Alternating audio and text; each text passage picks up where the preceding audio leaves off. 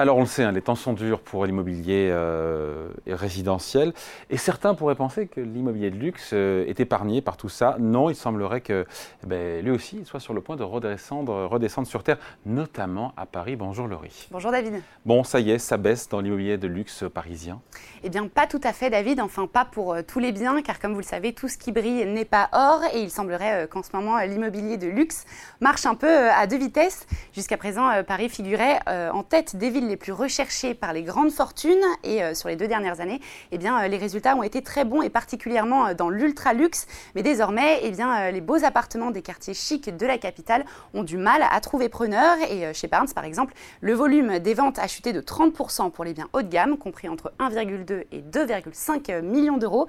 Mais attention, si l'entrée de gamme du luxe est en perte de vitesse, eh bien, le très haut de gamme, lui, résiste et se porte plutôt bien. Pour le moment, pourquoi les acheteurs ils sont plus au rendez-vous là? Eh bien, la principale raison, euh, David, vous vous en doutez, c'est la hausse des taux d'intérêt. Rappelons euh, qu'ils sont passés de 1% en 2022 à 3,5% euh, aujourd'hui pour un crédit sur 20 ans.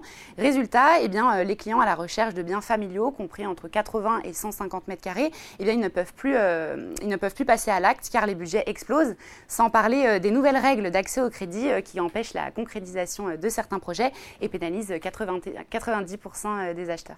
Bon, et cette clientèle fortunée, euh, elle a du mal, elle aussi, comme ça, à obtenir des crédits On n'imagine pas, non?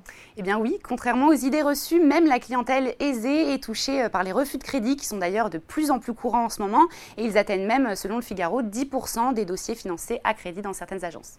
Bon, euh, donc si je comprends bien, la hausse des taux d'intérêt qu'on commente largement ici a freiné un petit peu l'entrée de gamme de l'immobilier de prestige, mais ce n'est pas le cas pour le très haut de gamme, le haut de gamme, le prestige plus, je ne sais pas comment il faut l'appeler. Hein. Eh bien oui, la distinction, vous le savez, entre le haut de gamme et le très haut de gamme, elle a toujours existé, mais elle est particulièrement forte aujourd'hui car la hausse des taux d'intérêt, eh bien, finalement, elle a peu impacté euh, euh, les, gros patrimoines.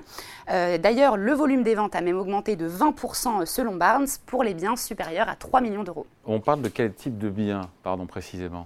On parle ici euh, surtout de logements situés entre 3 et 5 millions d'euros avec euh, des beaux espaces, euh, une belle vue ou encore une adresse prestigieuse.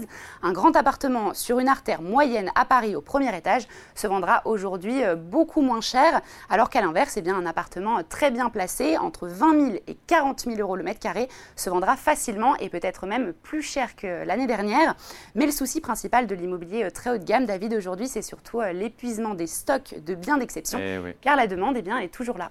Bon, donc si je comprends bien, euh, le très haut de gamme, c'est pas un peu, Laurie, euh, euh, comment dire, l'arbre qui cache la forêt. Avec, et l'idée, c'est ce qui nous intéresse plus, évidemment, nous comme des mortels, c'est déjà de revenir à l'entrée de gamme du luxe parisien et de savoir de combien ça baisse. Alors, depuis le début de l'année, on constate une baisse de 5% chez Barnes et de 7% chez Juno, par exemple, pour un, pour un... On parle des prix là. Voilà, tout à fait. Pour un prix moyen de 13 900 euros le mètre carré. Et cette baisse atteint même jusqu'à 10% du prix pour certains biens.